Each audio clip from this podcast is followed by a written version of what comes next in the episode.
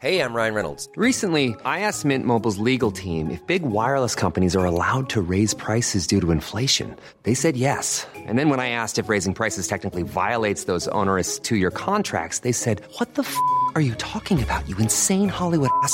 So to recap, we're cutting the price of Mint Unlimited from $30 a month to just $15 a month. Give it a try at mintmobile.com slash switch. $45 up front for three months plus taxes and fees. Promo rate for new customers for limited time. Unlimited more than 40 gigabytes per month. Slows. Full terms at mintmobile.com. Bonjour à tous, bienvenue dans les belles figures de l'histoire. La belle figure de ce jour est un homme exceptionnel, un écrivain catholique parmi les plus publiés, un évêque et un saint. Saint François de Sales, qui a marqué son temps et la France. Il est mort il y a 400 ans, mais aujourd'hui encore, il est d'une actualité étonnante au point que le pape François vient de lui consacrer une lettre pour lui rendre hommage.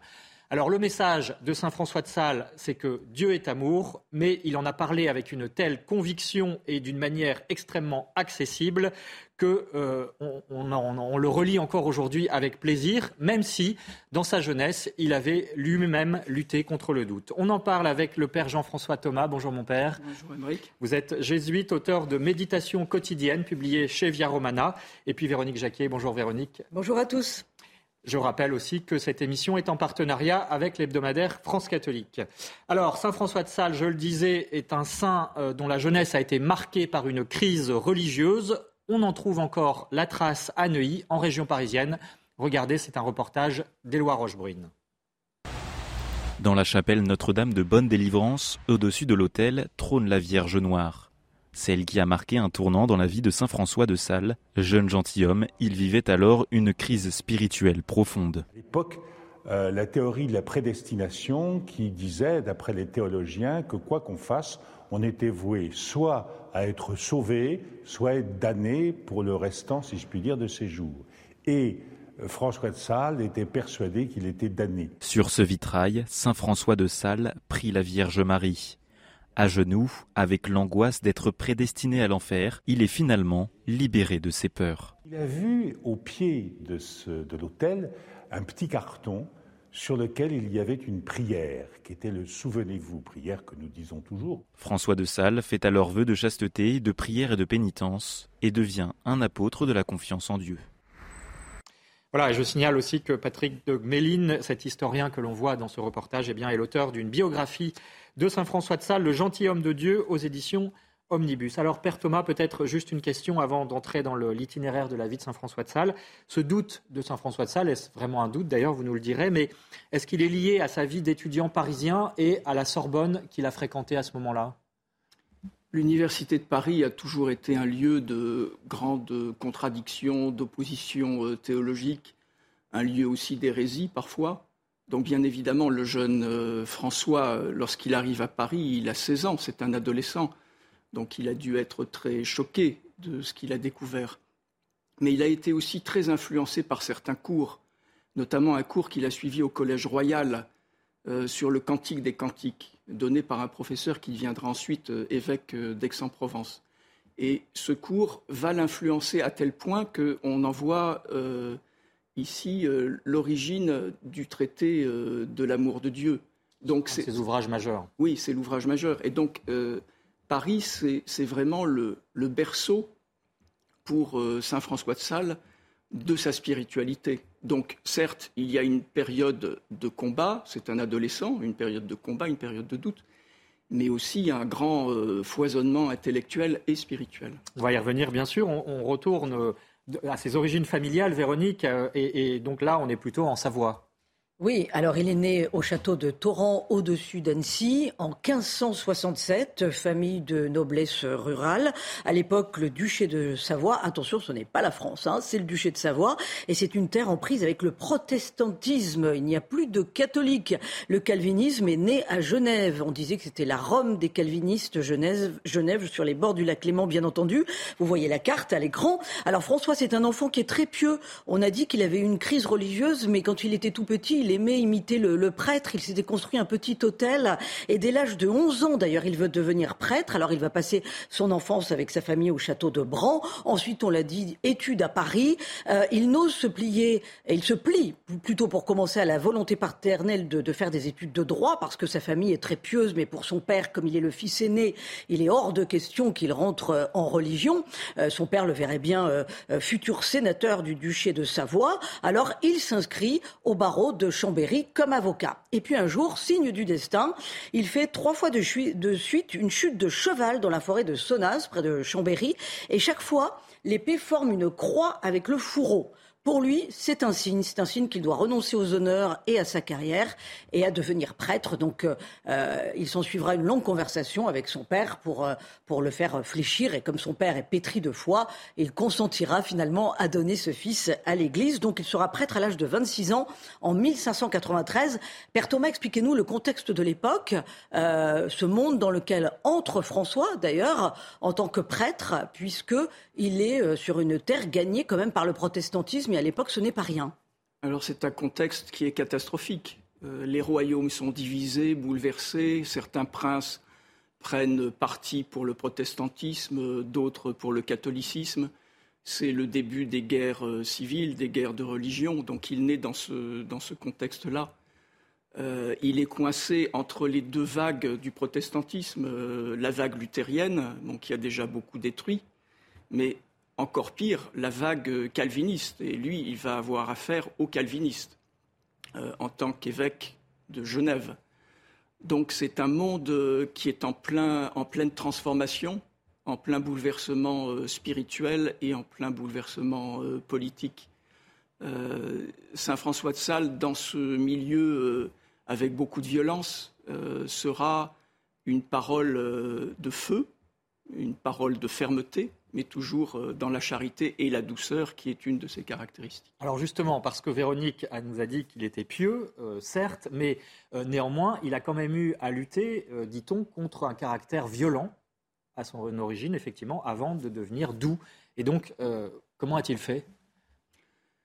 C'est un processus qui dure durant toute l'existence. Donc, il n'est pas passé d'une totale violence à une totale douceur.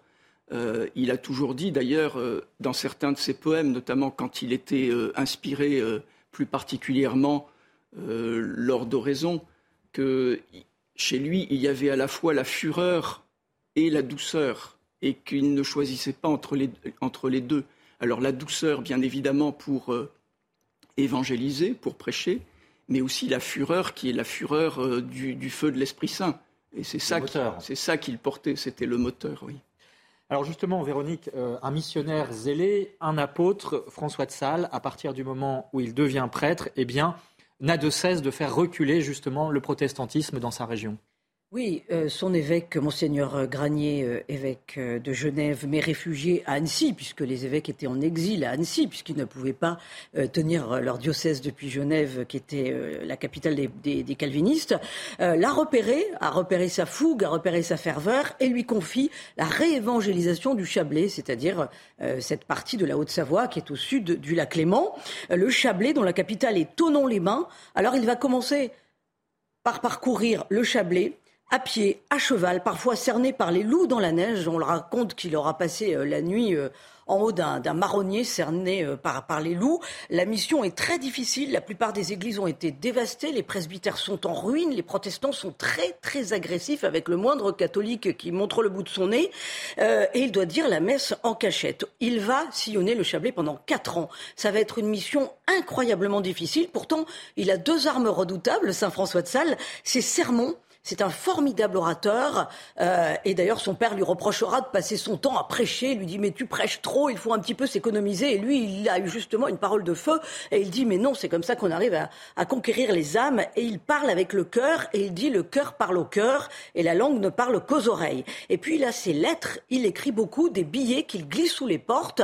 Des lettres qu'il placarde, notamment à Tonon-les-Bains, parce qu'il ne peut pas parler directement aux protestants pour les convertir, effectivement, pour, effective, pour essayer de les ramener à la, foi catholique. C'est pour cela qu'on en a fait le patron des journalistes. Alors les choses bougent vraiment quand il arrive à, à dire la messe le jour de Noël dans l'église Saint-Hippolyte de Tonon-les-Bains. Il faut s'imaginer qu'il n'y a pas eu de messe depuis 60 ans. Comment s'y prend-il? Eh bien, il, euh, il, ruse, il demande à prier tout simplement dans l'église avec euh, quelques compagnons euh, et euh, finalement il dit la messe il dit la messe en cachette le, le 24 décembre au soir. Euh, le fait qu'il ait fait un, un, cela se répand comme une traînée de poudre. Et le lendemain, le jour de Noël, il y a 800 personnes qui viennent assister à, à la messe dans l'église Saint-Hippolyte de Tonon-les-Bains. Le duc de Savoie le félicitera pour cette audace très catholique. Alors, autre fameux événement qui va marquer les, les esprits et susciter des vocations, c'est ce qu'on appelle des conversions, pardon, c'est ce qu'on appelle les 40 heures, c'est-à-dire euh, l'ostension du Saint-Sacrement pendant 40 heures. Euh, avec des gens qui prient donc d'une façon continuelle pendant 40 heures. Et il installe ces 40 heures sous un grand chapiteau à Annemasse et ça va considérablement marquer les esprits. Euh, c'est ainsi qu'il va regagner les cœurs à la fois catholiques. C'était vraiment un très très gros travail. En 1602, à l'âge de 35 ans, il devient évêque de Genève. Et là, il ne lâche pas l'affaire, il sillonne toutes les paroisses, il réinstaure le catéchisme, il met en place bien entendu la formation du clergé et il remplit aussi plusieurs missions diplomatiques à Paris et à Rome puisque il est évêque à seulement 35 ans, mais il est déjà repéré par les autorités ecclésiastiques de son temps. Père Thomas, même Henri IV ne tarira pas d'éloges sur Saint François de Sales. Il est doux, il est bon, il est humble, il ne fait rien que pour Dieu, mais on a donc oublié à quel point sa mission a été difficile mission difficile, mais qui était portée en fait par euh, une vie euh, intérieure euh, profonde. On peut dire que c'est une vie mystique. On oublie cet aspect de la vie de Saint François de Sales, parce qu'on le voit en homme d'action, évidemment, en prédicateur, en évangélisateur. Mais il a bénéficié de grâces insignes, et certaines grâces étaient visibles, d'autres étaient invisibles. Par exemple, vous avez parlé de sa mission en tant que jeune prêtre dans le Chablais, mais là, il a bénéficié d'une vision intérieure tout à fait particulière qui lui a fait saisir euh, l'intégralité du mystère de la Sainte Trinité. Donc, ce sont des grâces. Un peu dire. Voilà, ce sont des grâces qui tout de même euh, peuvent aider pour un évangélisateur et qui expliquent aussi euh, le succès, pas un succès mondain, mais un succès spirituel de toutes ces campagnes. On dit de lui que ça a été un des acteurs euh, du renouveau et de la renaissance euh, catholique, inspiré depuis Rome par le Concile de Trente, hein, quelques années oui. précédemment. Euh, et, et, donc, est-ce que véritablement il a incarné ce mouvement-là en France? Oui. Alors, euh, son grand inspirateur, c'était Saint Charles Borromée, qui avait été archevêque de Milan euh, au XVIe siècle et qui avait été le premier vraiment à mettre en pratique euh, le Concile de Trente en France, euh, les choses ont été beaucoup plus lentes et, plus tardives, justement à cause des guerres de religion. Donc Saint François de Sales sera un des premiers, euh, assez tard, évidemment, dans le XVIIe siècle, à essayer d'utiliser la réforme du Concile de Trente pour faire revivre euh, la vie spirituelle en France, et notamment en cédant euh, des congrégations religieuses congrégations religieuses relativement récentes, comme euh, par exemple les jésuites, ou bien aussi les oratoriens, mais aussi en installant des carmels, euh, des centres spirituels un peu partout. Il s'est appuyé sur ces religieux pour ce renouveau. Oui. Est-ce qu'il avait une méthode? Parce que euh, on dit effectivement qu'il a beaucoup usé de la douceur, dans la, la vérité aussi, mais, mais, dans la douceur. Euh, et pourtant, il a écrit par exemple ses controverses, donc il a été aussi polémiste euh, vis-à-vis -vis des, des, protestants, donc pour essayer de les convaincre. Donc finalement, est-ce qu'il y a une recette, Saint François de Sales? Euh, vous dites polémiste, alors évidemment, c'est un terme qui aujourd'hui est un peu négatif. Les controverses, ce sont des débats contradictoires. Les débats contradictoires qu'on a utilisés d'ailleurs jusqu'au milieu du XXe siècle entre théologiens de différentes confessions ou bien de, de différentes écoles. Donc ce n'est pas la polémique pour la polémique, euh, c'est vraiment la recherche de la vérité, euh, c'est l'annonce de la vérité. Donc il était bien convaincu qu'il n'y avait qu'une seule vérité, il n'y a pas de relativisme chez Saint François de Sales. Mais toujours, c'était son intelligence, toujours en utilisant les arguments de l'adversaire. Et c'est là où on voit ceux qui sont euh, très très fins et très forts dans le débat contradictoire. Et ça marche parce qu'il a fait des conversions, hein, c'est ce que nous disait Véronique. Alors, euh, on peut dire finalement, Véronique, qu'il a été en son siècle, mais encore aujourd'hui, un véritable maître spirituel. Oui, parce qu'il a expliqué que la sainteté était accessible à tous, et en particulier aux laïcs, ce qui n'était pas du tout évident à son époque. Il a écrit un best-seller, le best-seller de son temps, qui a marqué les consciences, et qui s'appelle Introduction à la vie des votes. Ça a eu un succès fou, hein. c'était le livre le plus lu de l'époque, euh, où il expliquait justement combien euh, la sainteté était accessible. Et il donnait des petites recettes, des conseils, mais avec, c'était en même temps de haute volée spirituelle. Très accessible, mais de haute volée. Alors ce n'est pas pour rien qu'il est docteur de l'Église. Il passait aussi beaucoup de temps à confesser et à diriger les âmes. Et il a notamment dirigé la baronne Jeanne de Chantal, grande dame de la société euh, du XVIIe siècle, qui était veuve à 28 ans avec quatre enfants. Et elle se sentait appelée par Dieu. Et François lui confie donc la création d'une nouvelle congrégation, l'ordre de la visitation. Ça aussi, c'était révolutionnaire en son temps pourquoi? Parce que c'était un ordre voué aux pauvres et aux malades, mais qui acceptait les femmes âgées, de faible santé ou les veuves qui ne pouvaient supporter la dureté des couvents classiques. Euh, ça a été un succès immédiat puisque à la disparition de Sainte-Jeanne de Chantal en 1641, tenez-vous bien, il y avait 87 monastères de ce qu'on appelle les visitandines. Alors, François de Sales a été rapidement usé par sa charge, ce qu'on peut comprendre, hein, tellement il travaillait au service de l'Église et de Dieu. Il a commencé à manifester des problèmes de santé à l'âge de 52 ans. Il célèbre l'office de Noël à Lyon en 1622, à 55 ans, il meurt trois jours après, le 28 décembre. La nouvelle de sa mort se répand très vite. Il avait demandé à être inhumé euh, en la basilique de la Visitation à Annecy, s'il ne mourait pas, au monastère, pardon, de la Visitation, puisqu'il n'y avait pas encore la basilique, s'il ne mourait pas à Genève, ce qui a été le cas. Et évidemment, tout de suite, il était en odeur de sainteté, euh, et il a été proclamé saint 43 ans après sa mort. Alors, Père Thomas, euh, le secret finalement de, de l'accessibilité à la sainteté telle que euh, c'était prôné par saint François de Sales, c'était de, c'est qu'il disait tout faire par amour et rien par force. Euh, c'est le modèle de saint qui est encore valable pour aujourd'hui. Ça nous parle encore aujourd'hui, tout faire par amour et rien par force. C'est comme ça qu'on est un bon chrétien.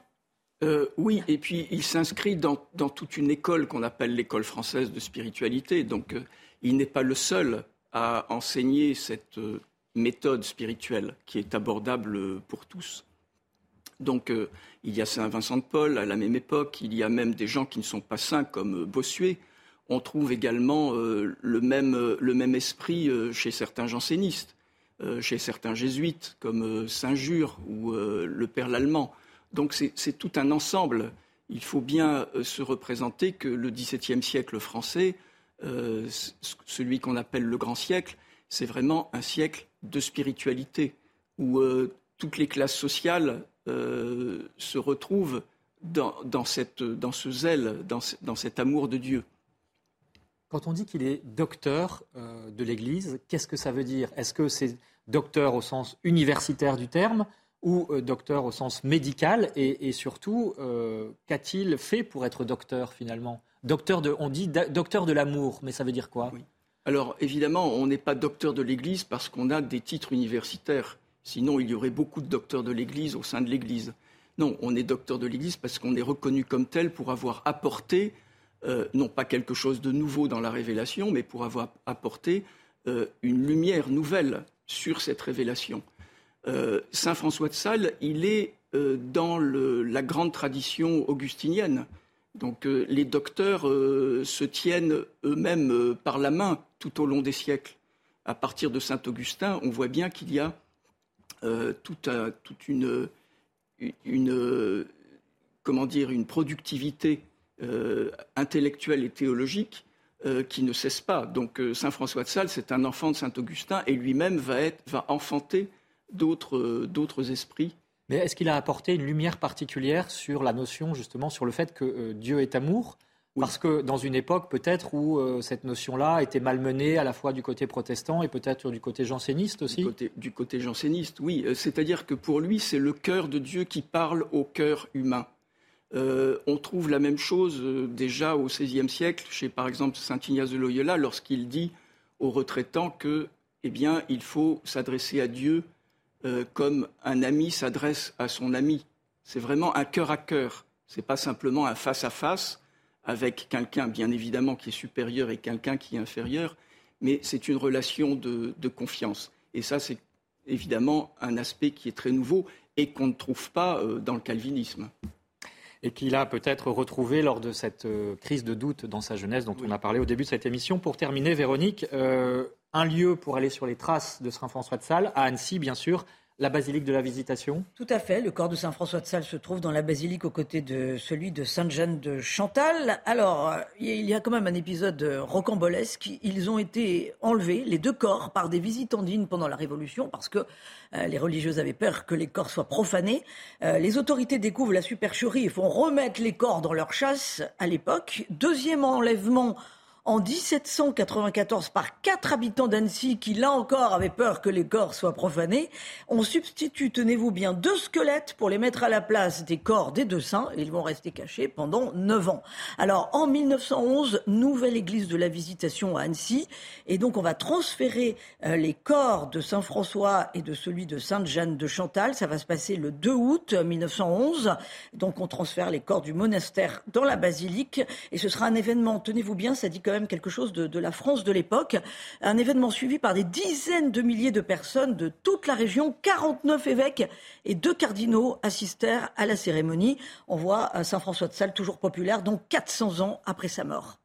Merci Véronique. S'il nous reste un petit peu de temps euh, avant de parler des livres aussi pour découvrir Saint François de Sales, Père Thomas, un mot sur le sens de l'amitié qui, qu'a incarné Saint François de Sales, parce qu'on a parlé tout à l'heure de Sainte Jeanne de Chantal, avec qui il a fondé effectivement cet ordre de la visitation, mais il y en a tant d'autres. Euh, c'est, remarquable chez lui? Oui, c'est très caractéristique. Euh, évidemment, ce n'est pas une nouveauté. Dans la vie des saints, il y a de grandes amitiés spirituelles. Il faut d'ailleurs toujours euh, s'avancer avec prudence dans ce qu'on appelle l'amitié spirituelle. Seuls les saints peuvent créer ainsi des amitiés spirituelles, notamment entre un homme et une femme. Sinon, euh, il peut y avoir quelques débordements et quelques dangers.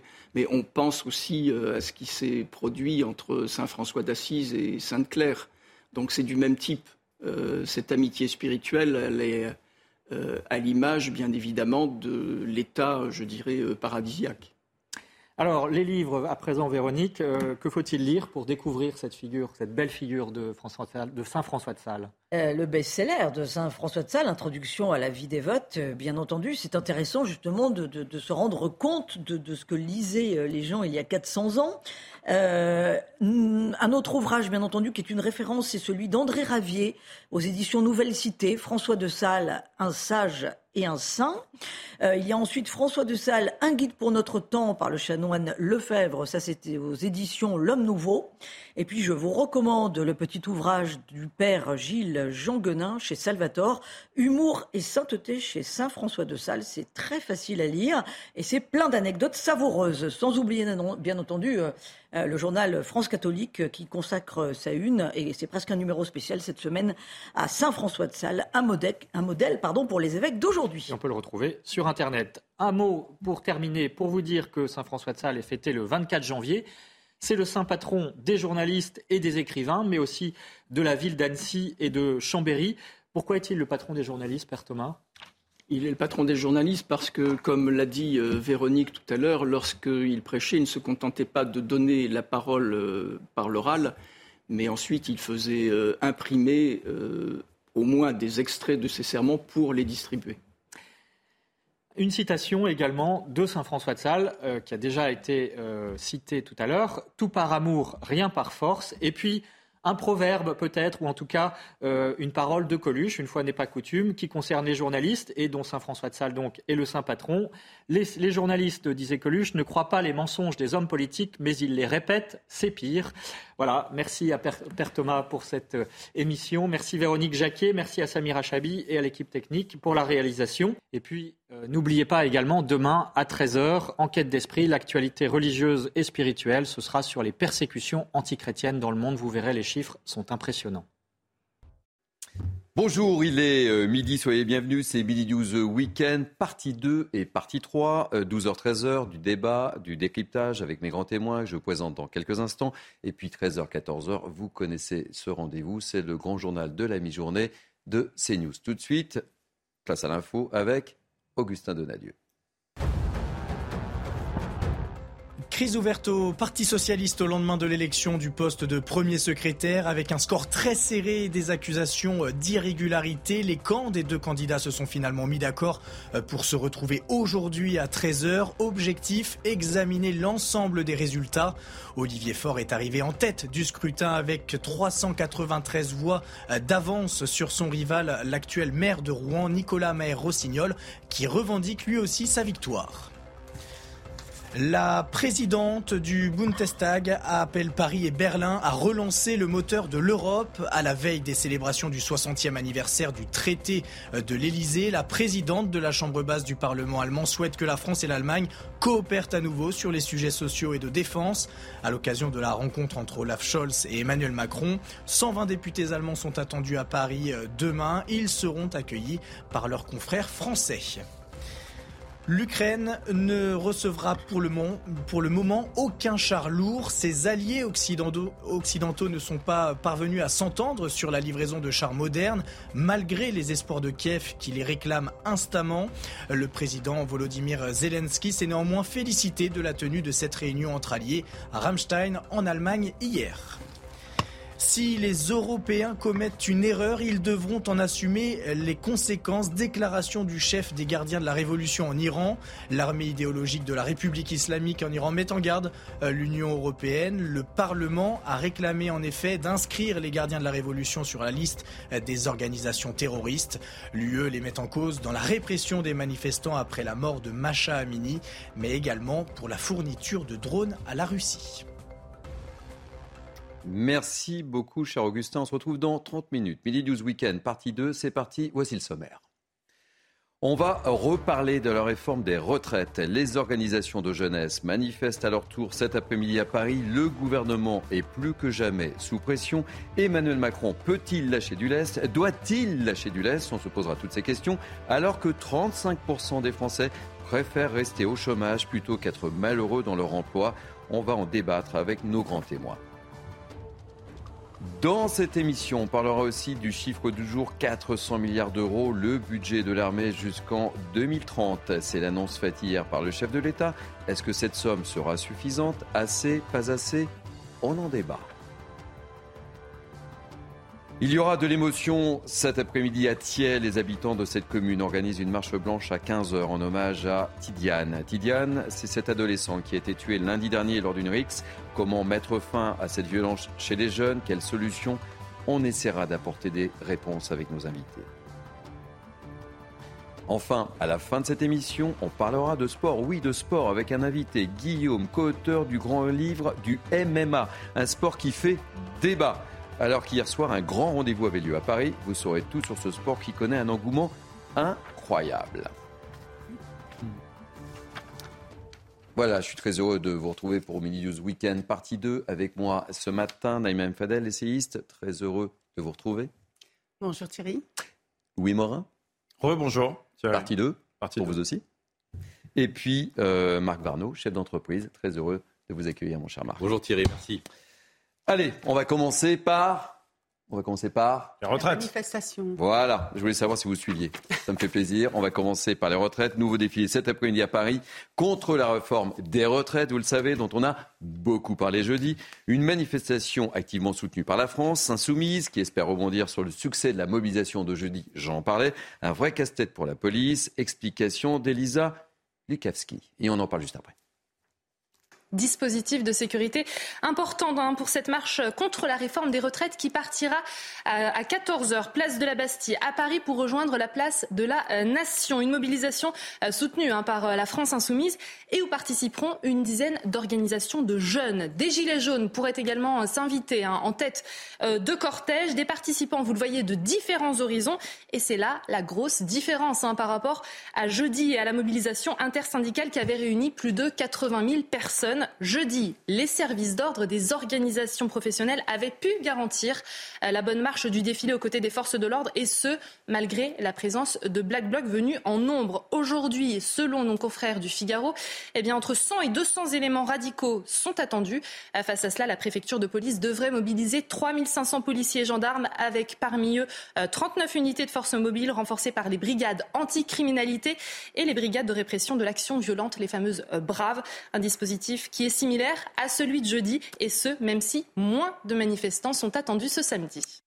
Bon, là, le risque, euh, c'est de voir que tout se passe bien ou qu'il n'y ait pas de, de problème Ah oui. euh, majeur. Hein, euh, Elisa l'évoquait. Jeudi, ça s'est plutôt très bien passé. là, il y a très bien passé. quelques petites interrogations. Mais jeudi, c'était les syndicats qui étaient dans la, la rue. Et puis les syndicats, ils ont une, une tradition hein, euh, dans- d'être dans la rue. Ils savent manifester. Ils ont des services d'ordre. Ils sont organisés pour. Et là, au contraire, c'est une agrégation euh, de plusieurs mouvements. Alors tout d'abord, il y a des jeunes, mais euh, pas l'ensemble des organisations de jeunesse. Par exemple, l'UNEF n'appelle pas à manifester. Donc il y a d'autres organisations de jeunesse qui sont moins bien organisées, avec des services d'ordre qui sont pas forcément euh, très très présents. hein. Des organisations lycéennes, par exemple, qui n'ont pas de service d'ordre euh, en leur sein. Et puis il y a les gilets jaunes qui viennent se greffer à tout ça. On le sait, hein, les gilets jaunes. Il y a toujours eu des, des casseurs en marge des Bon, manifestations. les dernières Pas les manifestations des Gilets Gilets jaunes, En marge, en marge. les dernières manifestations des Gilets jaunes, non, mais vraiment, c'est important, c'est important de me, me laisser parler jusqu'au bout. Excusez-moi, Naïma, parce que j'ai pas dit que c'était les gilets jaunes. Oui, voilà, j'ai dit que c'était des casseurs qui venaient, qui venaient en phago- marge des manifestations des gilets jaunes. Et donc se pose vraiment la question de comment ça va se passer Eh cet après-midi. Pour le coup, c'est assez explosif. Naïma. Très bien. Alors, euh, effectivement, hein, ce qui s'est passé jeudi, il y avait un maintien de l'ordre, une organisation avec les syndicats, et on sait très bien que les syndicats ont aussi cette euh, expérience. Il faut aussi euh, rendre hommage quand même au préfet Nunes qui a mis en place un mode opératoire de maintien de l'ordre qui était beaucoup plus stratégique, et c'est pour ça qu'on a pu aussi maintenir cette manifestation et, et empêcher certains black blocs de venir phagocyter cette manifestation. Aujourd'hui, c'est différent. Aujourd'hui, on a un appel euh, des mouvements euh, de jeunesse, notamment des lycéens, euh, qui vont certainement être rejoints effectivement par, de- par, par des gilets jaunes, mais surtout par LFI. Et on sait très bien que LFI, il faut savoir la doctrine de LFI. C'est le chaos. Donc je ne pense pas qu'ils vont s'impliquer dans un maintien de l'ordre. Et donc là, ça va être un enjeu beaucoup plus important que, que euh, pa- pour le préfet Nunes. Marc, on a, on a un peu le sentiment qu'il y a une espèce de, je ne sais pas si le terme est exact ou pas, de, concurrence entre les syndicats qui ont organisé la manifestation jeudi et les filles aujourd'hui, dont la communication autour de cette manifestation est relativement timide quand même. Oui, enfin, effectivement, euh, on avait jeudi une manifestation structurelle, structurée, organisée, euh, gérée par les syndicats. euh, Louis Morin l'a bien résumé, avec service d'ordre et expertise en la matière. Et aujourd'hui, on a une agrégation de représentants d'associations, de regroupements euh, plus ou moins représentatifs euh, qui vont s'agréger les uns aux autres, qui vont manifester ensemble. Et là, effectivement, on a le terreau idéal pour, pour les Black Blocs. Euh, moi, je suis étonné quand on nous dit qu'il va y avoir 100 à 200 Black Blocs. Euh, c'est toujours les mêmes. Pourquoi on ne les assigne pas à résidence? On les a interpellés 45 fois chacun. Peu ont été déférés parce qu'à chaque fois, il y a des vices de procédure. Euh, J'ai du mal à comprendre. De la même façon, euh, on fait parfois des contrôles préalables en amont. Vous savez, dans les sorties de métro, dans les axes, dans les grands axes, on vérifie, on fouille les gens. Visiblement, ce n'est pas prévu aujourd'hui. Il ne faudrait pas que ça se transforme en violence urbaine parce qu'on sait que les Black Blocs ne cherchent qu'une seule chose, c'est avoir un nombre suffisant de manifestants pour pouvoir se fondre dans la masse et venir faire le chaos. Et je crois que c'est vraiment pas le moment, ni pour le gouvernement, ni pour les opposants à la, retraite, d'avoir euh, des violences urbaines. C'est, ça ne bénéficierait objectivement à personne, y compris à LFI. Ça leur bénéficierait pas. Alors, ce qui est euh, étonnant, c'est que l'UNEF, principal euh, syndicat étudiant, ne participe pas, ne semble pas participer à cette manifestation parce que, a priori, il faudrait un, un- un front euh, syndical unitaire. Et il n'y a pas, le- il y a pas, il y a pas, il y a pas l'UNEF. C'est bizarre, non? Ouais, la, la volonté de, de l'UNEF, c'est de sortir du bois au bon moment, si vous voulez. hein. Ils ont une puissante force de frappe avec les, les étudiants qui sont à, à l'université. Et évidemment, au moment où ils vont appeler à, manifester, ça va être encore une nouvelle étape dans le rapport de force vis-à-vis du gouvernement. Et donc, ils veulent calculer, être maîtres de leur calendrier. C'est la raison pour laquelle, aujourd'hui, ils estiment que c'est encore euh, prématuré. Allez, on le voit, le gouvernement est sous pression vu le succès de la manifestation de jeudi et 70% des Français estiment que la mobilisation de ce jeudi a été un succès.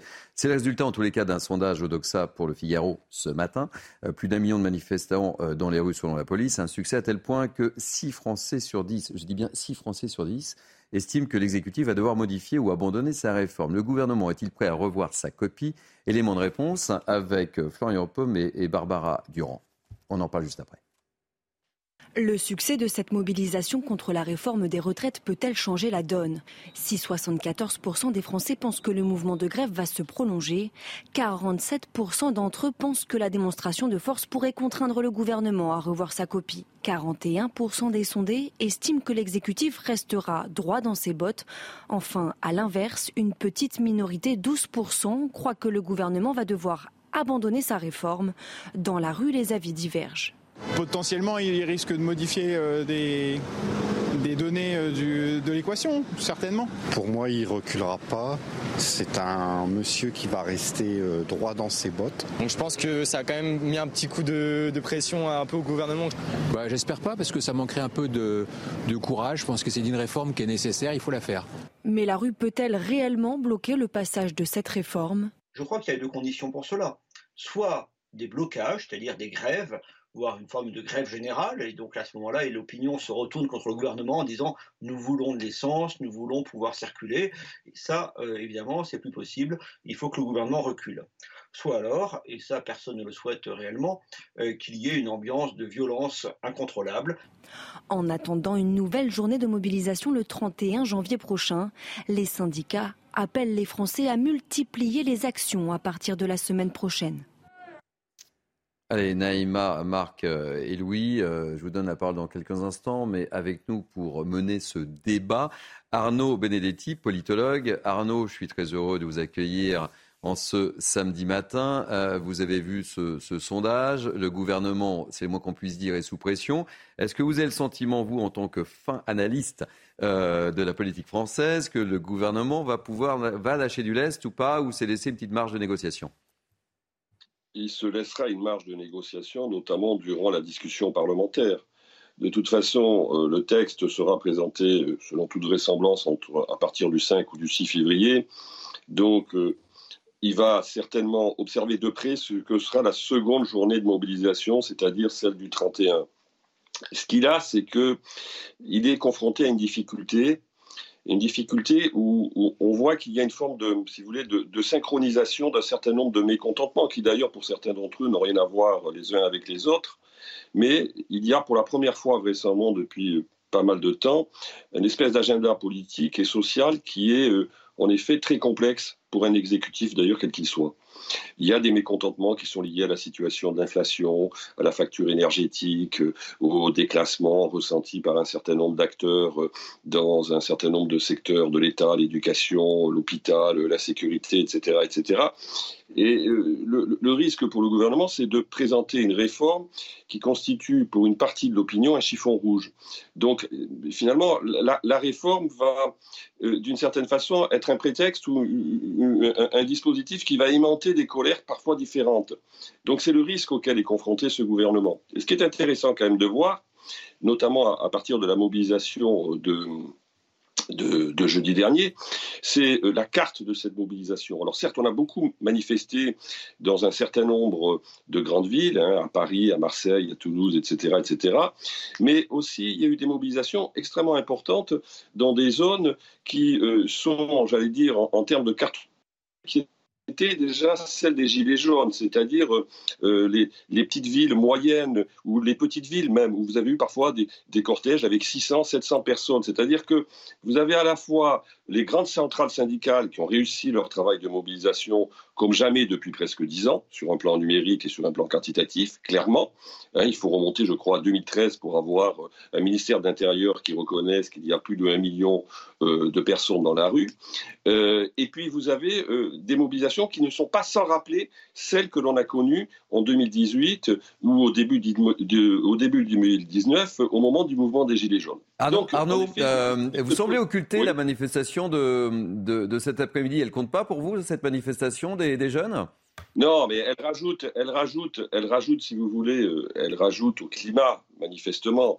Mais euh, ce n'est plus tout à fait, j'allais dire, les mêmes, les mêmes supports qui manifestent euh, cet après-midi. Cet après-midi, nous avons des organisations qui sont des organisations politiques.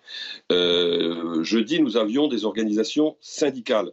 Euh, clairement, on peut imaginer que la mobilisation ne sera pas la même sur le plan quantitatif entre ce qui s'est passé jeudi et ce qui va se passer aujourd'hui. Euh, donc, euh, je crois que l'un des enjeux, en effet, vous, vous en avez parlé tout à l'heure sur votre plateau, l'un des enjeux, notamment pour les organisations syndicales, ça va être de faire sortir la jeunesse clairement.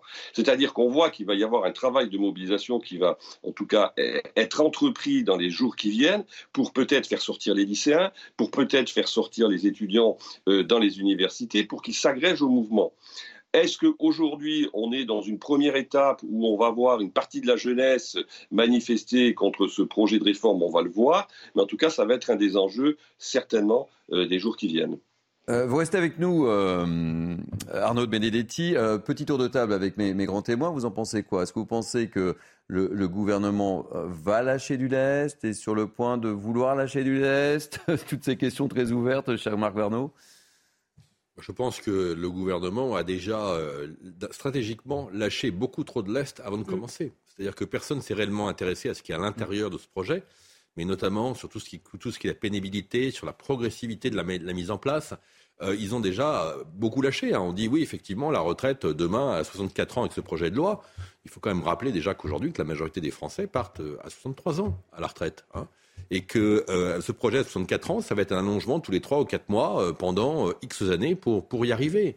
le gouvernement s'est mis dans une situation très compliquée. D'abord parce que, un peu comme pendant l'élection présidentielle, il n'y a eu aucune pédagogie, aucune explication.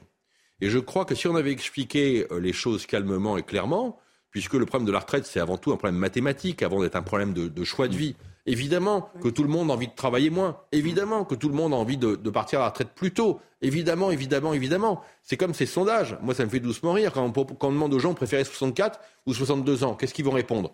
Faites un sondage sur les impôts. Mm. Demandez à ceux qui payent des impôts s'ils veulent payer 40%, 30%. Vous allez voir le résultat. Le résultat est totalement évident. Moi, je pense que, le, je pense que le gouvernement a mal engagé les choses et que ça va être compliqué pour lui de, gérer les jours qui viennent. Euh, Naïma et, Louis. Euh, Naïma. Je, suis assez d'accord avec ce que vient de dire euh, Marc.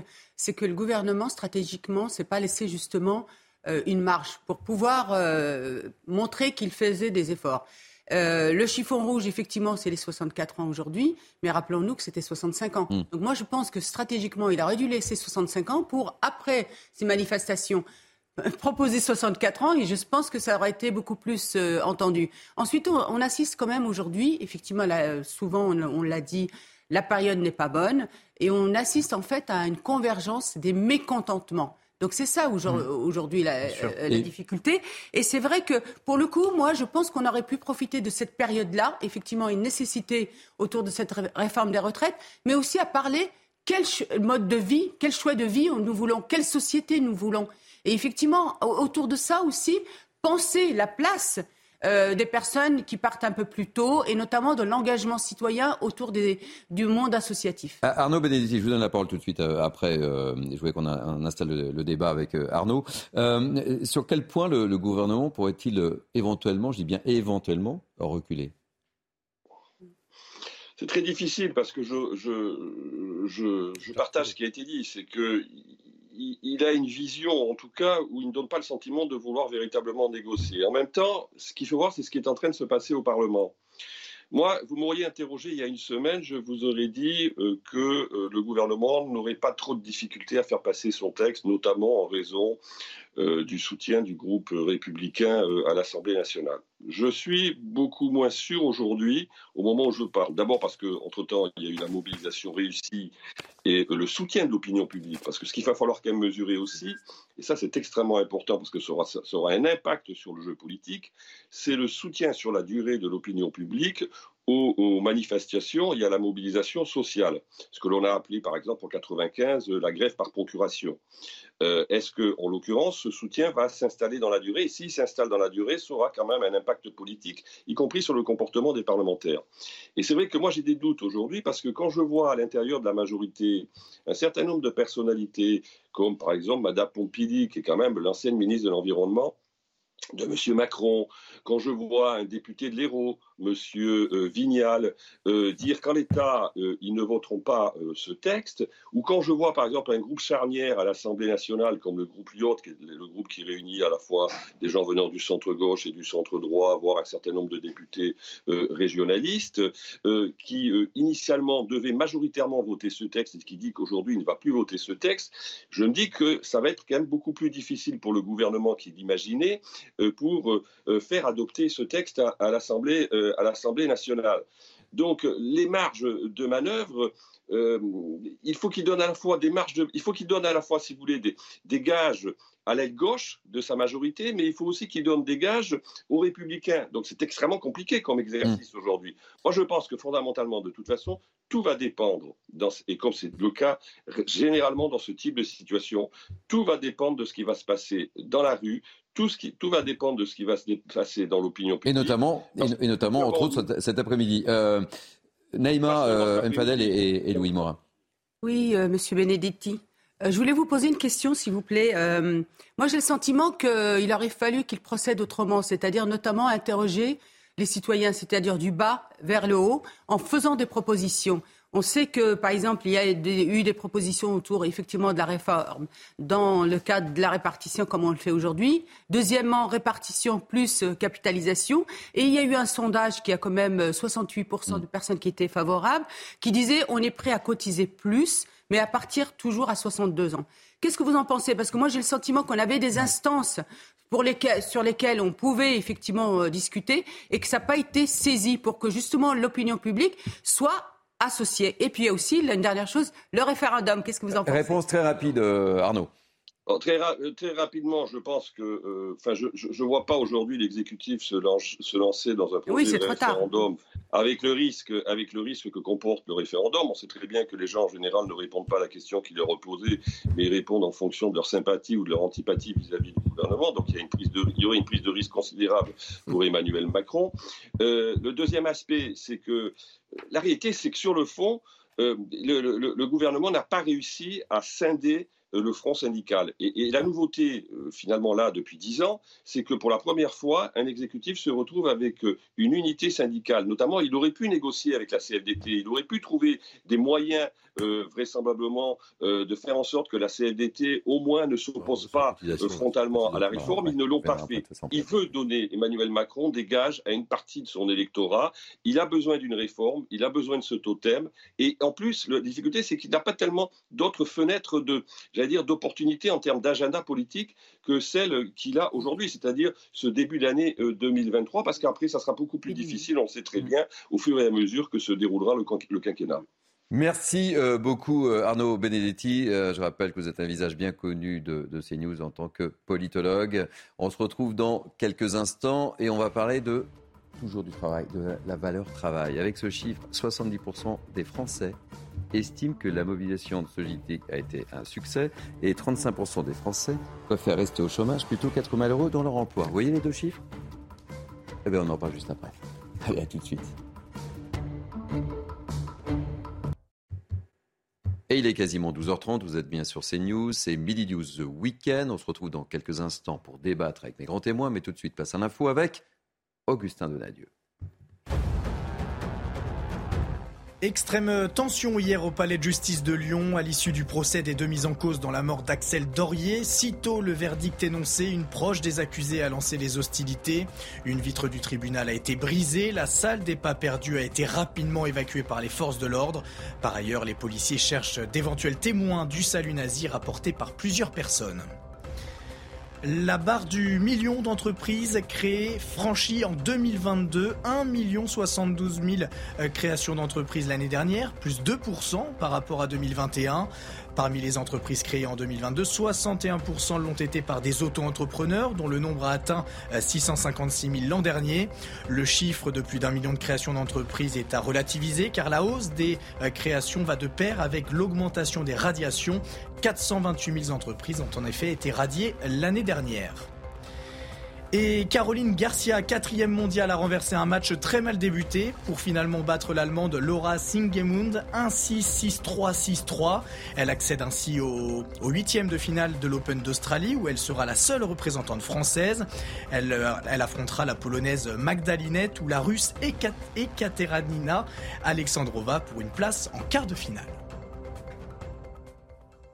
Merci Augustin, on se retrouve tout à l'heure. Allez, Midi News Weekend, partie 2, la partie débat avec euh, mes grands témoins, Naïm Fadel, Louis Morin et Marc Varno. Et si on parlait de la valeur travail, ça vous dit? Alors, je vais vous interroger sur euh, une enquête. 35% euh, des Français qui préfèrent rester au chômage plutôt qu'être malheureux dans leur emploi. Euh, c'est le résultat du baromètre euh, Work Monitor. Autre chiffre, 57% des Français interrogés n'hésiteraient pas à refuser un emploi ne permettant pas un équilibre entre vie personnelle et professionnelle. Puis autre chiffre encore, 75% déclarent que la flexibilité du lieu de travail est essentielle. Alors qu'en pensez-vous? On vous a posé la question, c'est Marion Bercher qui vous a interrogé. Ah, ce n'est pas parti encore. Alors, on va faire un petit tour de table euh, avec euh, Louis Morin. Ouais, vous savez, euh, Thierry Voltaire disait Le travail nous éloigne de trois grands mots l'ennui, le vice et le besoin. Donc là, on voit bien que 35% des Français se déclarent prêts à, rester au chômage plutôt qu'à accepter un, travail qui ne leur conviendrait pas. Je pense que c'est une vue de l'esprit, c'est une illusion parce que en réalité, s'ils sont écartés grâce à la protection du chômage, de leurs euh, besoins financiers immédiats, eh bien en réalité, derrière, euh, cela ne les éloigne ni de l'ennui, ni hmm. du vice. Et donc, euh, eh bien, c'est quand même une spirale qui vous mène finalement à un certain malheur que de refuser de travailler. Mais au-delà de tout ça, ça pose quand même une véritable question. C'est la part des actifs dans notre société. Et finalement, ça rejoint notre débat précédent sur, sur les retraites. Comment peut-on faire pour réussir à financer une société où la part des actifs diminue au fil du temps? C'est impossible, tout simplement. Donc il faut réussir à redynamiser, à redonner l'envie de travailler, à la fois eh bien, euh, pendant euh, la durée euh, mm. d'activité, mais aussi, pourquoi pas, effectivement, après l'âge du départ à la retraite, tel qu'il était prévu, tel qu'il était convenu. Donc il faut repenser le modèle pour que le travail ne soit plus dissuasif. Allez, on me dit que le reportage est prêt. que qu'en pensent les Français? Eh bien, on regarde tout de suite. Eh bien, on va regarder tout de suite. Ça m'est arrivé de voir des gens qui étaient, euh, qui étaient un peu fiers de dire Moi, je fous rien, si vous me permettez l'expression. Je pense qu'il y a des gens qui, se, qui, sont un peu moins concernés par le travail, mais euh, une perte de la valeur travail, je ne trouve pas, non. Oui, elle se perd. Elle se perd. On est trop assisté en France. Donc, euh, on rentre plutôt dans une situation d'assisté plutôt que d'actif.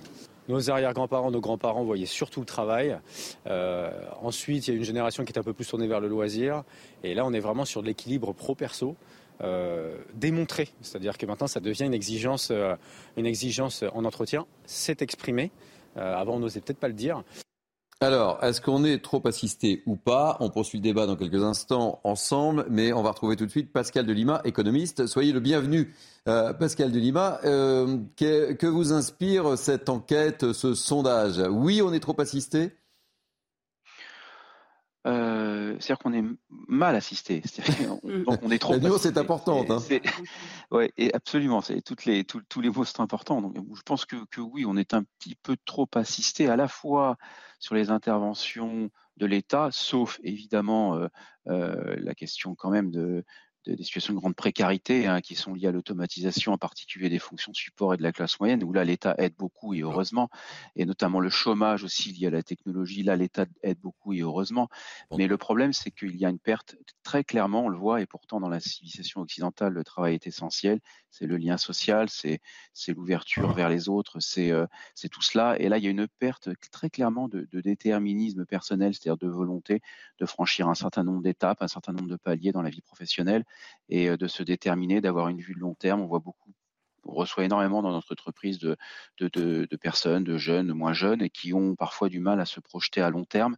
Et donc, euh, bah, finalement, petit à petit se désespèrent un tout petit peu dans l'idée de vouloir s'accomplir complètement par le travail. Donc les, les aides très bien quand elles sont bien ciblées, quand elles sont liées à un contexte économique de précarité, de chômage lié à, lié je pense en particulier à l'automatisation, c'est mon idée. Maintenant, voilà, on pourrait aussi mieux intervenir, encore mieux cibler, encore mieux tout. mais le plus important reste, à mon avis, de se déterminer sur le long terme et de comprendre que le, le travail, c'est les autres, c'est le mmh. lien social. Je vous garde avec nous, euh, Pascal Delima, on poursuit le débat. Je me tourne vers le chef d'entreprise, puisque nous avons la chance d'avoir un chef d'entreprise. Est-ce que vous constatez ce phénomène? Et, pourquoi ce rapport au travail a-t-il changé, Marc Varnaud alors, le, rapport au travail, il a changé, mais pas chez tout le monde. Hein. Moi, je, moi, j'ai dans mon entreprise beaucoup de gens qui sont attachés au travail et qui comptent sur le travail pour améliorer leur vie. Et puis, effectivement, il y a d'autres gens qui pensent que c'est l'assistanat qui va améliorer leur vie. Le, le, grand, le grand problème, c'est que, notamment au moment, euh, au moment clé euh, du passage aux 35 heures, on a expliqué aux Français, bah, finalement, vous allez travailler moins et gagner autant. Et donc, cette notion-là de peu importe ce que vous travaillez, vous allez gagner autant, c'est une notion qui est suicidaire. Parce qu'on a expliqué à une génération de Français, aux plus jeunes, que finalement, vous travaillez, vous ne travaillez pas, vous avez raison. Ce qui est important, c'est l'équilibre perso-pro, les loisirs, le travail. Et aujourd'hui, on a une génération qui est, à mon avis, en danger parce qu'elle n'associe plus le travail et l'évolution professionnelle comme moteur pour améliorer sa vie. Et moi, je connais que des gens, c'est ma génération, qui ont, fait leur vie en, en, travaillant, en évoluant professionnellement, en s'investissant et qui considèrent, au bout de 20 ou 30 ans, qu'ils sont arrivés à un certain niveau de vie grâce à leur travail et ils ont beaucoup de mérite. Et ça, on essaie de le casser aujourd'hui. On est en, train d'essayer de faire en sorte que, finalement, pour faire rapide, ceux qui vont travailler beaucoup, ceux qui vont travailler moins, eh ben, l'État-providence va leur apporter de quoi vivre correctement. Et ça, c'est inacceptable. Louis Morin, euh, Naïm Fadel, vous êtes d'accord avec euh, ce que vient de dire euh, Marc Varnaud en tant que chef d'entreprise? Non, mais c'est vrai qu'il y, a évidemment le caractère de, de l'assistanat, mais pas que. Ce qu'il faut souligner aussi, c'est qu'en France, ça fait maintenant plusieurs décennies qu'on est avec un taux de croissance euh, qui avoisine les 1, 2, maximum 3% d'année en année, quand on a des pays asiatiques qui ont des taux de croissance à deux chiffres depuis plusieurs décennies. Qu'est-ce qui se passe, si vous voulez? Vous allez travailler dans un pays où vous avez un taux de croissance à deux chiffres. Eh bien, vos, conditions de travail, vos conditions même de vie s'améliorent d'année en année. Quand vous êtes en France, avec un taux de croissance qui euh, dépasse à peine l'inflation, la réalité, c'est que vous avez des conditions de vie qui se dégradent d'année en année. Vous avez un sentiment de déclassement. Et ça, c'est terrible, parce que ça ne vous incite mmh. pas à vous donner euh, davantage, et finalement, ça vous incite à faire le minimum quand, en plus, par conséquent, puisqu'il n'y a pas de croissance, on est obligé de mettre en place des politiques de restriction budgétaire. Donc il y a un véritable problème de croissance plus globale en France qui désincite au travail. Pascal Delima, une dernière question. Qu'est-ce qu'il faudrait faire pour inverser cette tendance, si tant est que ça, puisse être possible? C'est ma dernière question euh, concernant. Oui, premièrement, il faut faire très attention aux, espèces de nouvelles conceptions du bonheur qui visent à affaiblir l'ambition et à affaiblir la vision et son déterminisme personnel sur un métier euh, précis. Euh, il y a de nouvelles conceptions du bonheur, on le sait, qui sont très très liées au télétravail, qui très souvent est utilisé un petit peu de façon abusive, ah qui sont très très liées à, plein de choses dans, les nouveaux paradigmes du management qui affaiblissent la motivation. Euh, mmh. Il faut qu'il y en ait, mais de façon extrêmement nuancée, bien dosée. Et puis ensuite, bien évidemment, les métiers de demain, la formation, la qualification, l'environnement, les technologies, et se préparer aux métiers de demain pour, euh, pour euh, en quelque sorte, euh, se, trouver une place dans un nouveau cycle, un nouveau cycle qui arrive, un cycle économique nouveau. Voilà, il y en a un qui vient de se terminer, tout le monde le sait. Et c'est ces métiers de demain, à mon avis, qui sont importants avec le rôle des universités aussi, des grandes écoles, des écoles, etc. Merci beaucoup euh, d'avoir accepté de participer à, notre émission, Pascal Delima, en tant qu'économiste. Ce chiffre à présent, 400 milliards d'euros, ce sera le budget de l'armée jusqu'en 2030. C'est l'annonce faite par Emmanuel Macron hier lors de ses vœux aux armées à Mont-de-Marsan. Explication d'Aminata Dem. On en parle tous ensemble juste après. 400 milliards d'euros sur la période de 2024 à 2030. C'est une hausse de 30% par rapport à l'année précédente. Pour certains analystes, cette enveloppe budgétaire ne va pas résoudre les carences de l'armée. C'est très impressionnant de parler de 400 milliards, euh, mais ce n'est pas suffisant. euh, c'est pas suffisant parce qu'en réalité, la loi de programmation de, transformation vise à mettre de cohérence dans ce qu'on a actuel. En fait, on ne change pas le format. C'est-à-dire qu'on aura toujours une armée avec 200 000 hommes, c'est-à-dire un format très réduit. On va simplement augmenter les réservistes, mais pour l'instant, il n'existe pas les réservistes. Il aurait fallu augmenter le budget, non pas à 400 milliards, mais à 500 milliards. L'objectif pour Emmanuel Macron est clair passer de la réparation de l'armée à la transformation. Il y a un certain nombre de domaines dans lesquels il va y avoir des efforts capacitaires. Je pense en particulier au renseignement, euh, à la cyberguerre, euh, à des domaines tels que la défense solaire ou au domaine des drones. Mais globalement, la volonté, c'est de faire en sorte que tout ce qu'on a fonctionne réellement pour faire de la guerre de haute intensité. Les moyens consacrés au renseignement augmenteront de près de 60% pour anticiper les crises ou les menaces. Non, mais vas-y. Mais non, mais vas-y. Non, sur l'armée, c'est pas. Naïma, petite réaction. 400, 400 euh, milliards. Assez, pas assez bah, Je trouve qu'il y a une prise de conscience qu'on pouvait regretter par le passé. Rappelons-nous que le général de Villiers avait déjà alerté euh, sur le sous-équipement de notre, de notre armée. Donc je pense que euh, c'est quand même important. Euh, d'après ce que disait le général, il aurait fallu 500 milliards, 400 milliards. On peut dire que quand même c'est intéressant. Après, la deuxième chose, moi j'aimerais bien qu'on puisse euh, faire un effort considérable. Je crois que c'est été aussi dans les déclarations du président au niveau des réservistes. Aujourd'hui, il faut vraiment lancer une opération importante pour recruter des réservistes, euh, notamment auprès de notre jeunesse, parce que c'est aussi euh, un engagement citoyen, c'est travailler aussi sur l'appartenance commune, donc c'est extrêmement important. Ensuite, euh, moi, je verrai aussi le soft power. Je pense que la, France a oublié ce soft power depuis les années Hollande et ça a été poursuivi par Emmanuel Macron et notamment envers l'Afrique. Simplement pour, euh, pour rebondir sur les, réservistes, hein, effectivement, Emmanuel Macron a précisé comment est-ce qu'il voulait allouer une partie euh, de cette hausse du, budget. Et il veut, par exemple, le, doublement des effectifs de la réserve opérationnelle. Donc vous voyez, il, bah, vous, a, il vous, a, entendu, euh, Naïma, il a, il a effectivement pris, pris bien cela en considération. Ce qu'il faut souligner, c'est que 15 milliards par an, c'est ce que finalement, euh, eh bien, euh, c'est la hausse du budget pour l'armée, parce qu'on dit 400 milliards, mais 400 milliards, en réalité, on était sur un budget à 295. Donc on a une hausse en réalité que de 15 milliards.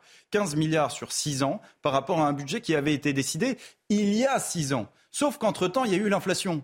Donc, si vous voulez, c'est pas tant que ça en réalité. Un tiers, comme ça, le, chiffre paraît assez fort, assez important quand vous le regardez euh, comme ça. Mais un tiers avec l'inflation qu'on connaît aujourd'hui et notamment la hausse des coûts de l'énergie qui, euh, dans le domaine militaire, est assez importante euh, également. Et eh ben, en réalité, c'est pas tant que ça. Allez, on va retrouver tout de suite le général Bruno Clermont qu'on a vu dans le reportage, consultant défense pour CNews. mon général, on a envie de vous entendre plus, plus précisément. Effectivement, 400 milliards, ce n'est pas assez selon vous. Hein les 400 milliards, d'abord, c'est un effort considérable. Il faut en être conscient. C'est le premier gouvernement qui, depuis 2017, a, fait voter des lois de programmation militaire qui permettent à, la France de restaurer son outil militaire après, grosso modo, 25 ans de lois de déprogrammation militaire. La difficulté, c'est qu'on part de vraiment très bas. C'est-à-dire que le, retard accumulé autour de ces 25 années dans lesquelles on n'a pas investi dans notre outil de défense, il va être euh, coûteux et long à rattraper. Donc les 400 milliards, ils sont évidemment les bienvenus. Euh, ils vont permettre en particulier de, moderniser la dissuasion nucléaire, de lancer des grands programmes comme le nouveau porte-avions de nouvelle génération ou le système de combat un futur. Et vous savez, la France, elle a deux jambes. La France, la France elle a deux jambes. Elle a une jambe qui une jambe qui reporte les forces conventionnelles. Et parce qu'on a deux jambes, notre défense coûte plus cher que ce que coûte la défense à des pays qui n'ont pas la dissuasion. La dissuasion est indispensable, sa modernisation est indispensable, mais elle nous a obligés depuis des années à faire des impasses sur nos forces conventionnelles. Le besoin, c'est de moderniser la dissuasion, de préparer l'avenir en modernisant nos capacités, mais également d'augmenter la masse de nos capacités. Or, cette loi de programmation militaire à 400 milliards, elle ne permet que de mettre, le président de la République, essentiellement de la cohérence, c'est-à-dire de faire en sorte que l'armée, avec le format qu'on a aujourd'hui, soit une armée capable de faire la guerre, de faire de la guerre de haute intensité. Elle va permettre de combler des capacités qui nous manquaient. Euh, on les a évoquées, la défense solaire, le, renforcer des capacités de cyber, renforcer des capacités de renseignement, acquérir des drones euh, parce qu'on n'a pas suffisamment de drones, de faire des efforts donc, dans des domaines indispensables. Mais globalement, elle ne change pas le format des armées. C'est-à-dire qu'aujourd'hui, nos armées, c'est 200 000 militaires. 200 000. Ça n'a jamais été aussi bas dans l'histoire de la France, en tout cas dans l'histoire récente de la France. Et ces 200 000 militaires, il va falloir qu'ils fassent deux types d'opérations, qu'ils se préparent à des opérations de haute intensité, mais également qu'ils continuent à faire des opérations de basse intensité, de moyenne intensité, parce que la guerre contre le djihadisme ne va pas s'arrêter. Donc cet effort, il est, à saluer, il est important. Il était indispensable de redresser nos forces armées, de redresser le budget, mais je pense que plus que d'une loi de transformation, puisque c'est comme ça qu'elle s'appelle, on a vraiment besoin d'une loi de réarmement. Et le réarmement, ça, coûte, ça prend beaucoup d'argent. Je pense que 400 milliards, ça ne sera pas suffisant. Peut-être le dernier point important, c'est que 400 milliards, c'est un chiffre global. On n'a pas la trajectoire. On ne sait pas ce qui va se passer en 2025, euh, début de la loi, sachant que euh, là, là, actuellement, le budget pour 2024, c'est 44 milliards. 400 milliards divisé par 7 sur 7 ans, ça fait 57 milliards. Comment va-t-on étaler les, 400 milliards sur, le, sur les 7 années de programmation, qui vont venir Ça, c'est une incertitude qui n'est pas résolue. Merci. L'idéal, ça serait de faire un gros effort au début, de manière à rattraper tout le retard dès le début, euh, et, peut-être d'être un petit peu moins ambitieux vers la fin. Mais j'ai bien peur que ce soit le contraire, c'est-à-dire qu'on commence doucement et qu'on accélère vers la fin, mais la fin, c'est 2030. Merci. Si la guerre est pour demain, euh, c'est pas la guerre sera pas en 2030. La guerre, elle est aux frontières de l'Europe aujourd'hui, en 2023. Merci beaucoup, Général Bruno. Clairement, je rappelle que vous êtes le consultant défense pour CNews. Merci de toutes ces, précisions. Euh, deux mots très rapides. Bah, écoutez, je crois que Emmanuel Macron a le mérite d'avoir euh, réaugmenté le budget de la défense nationale. On, était à 32 milliards en 2017, on est passé à 44 aujourd'hui, on aura 57 euh, demain. Le, vrai souci, c'est que 400 milliards, ça paraît être un chiffre énorme, mais ce n'est pas un chiffre énorme du tout. Euh, malheureusement, il faudrait sans doute 200 milliards de plus pour pouvoir remettre à niveau l'armée française. Et quand Macron dit que euh, c'est un effort qui est proportionnel au danger, non. 400 milliards ne permettront pas de remettre la France en position de mener une guerre de haute intensité. C'est faux.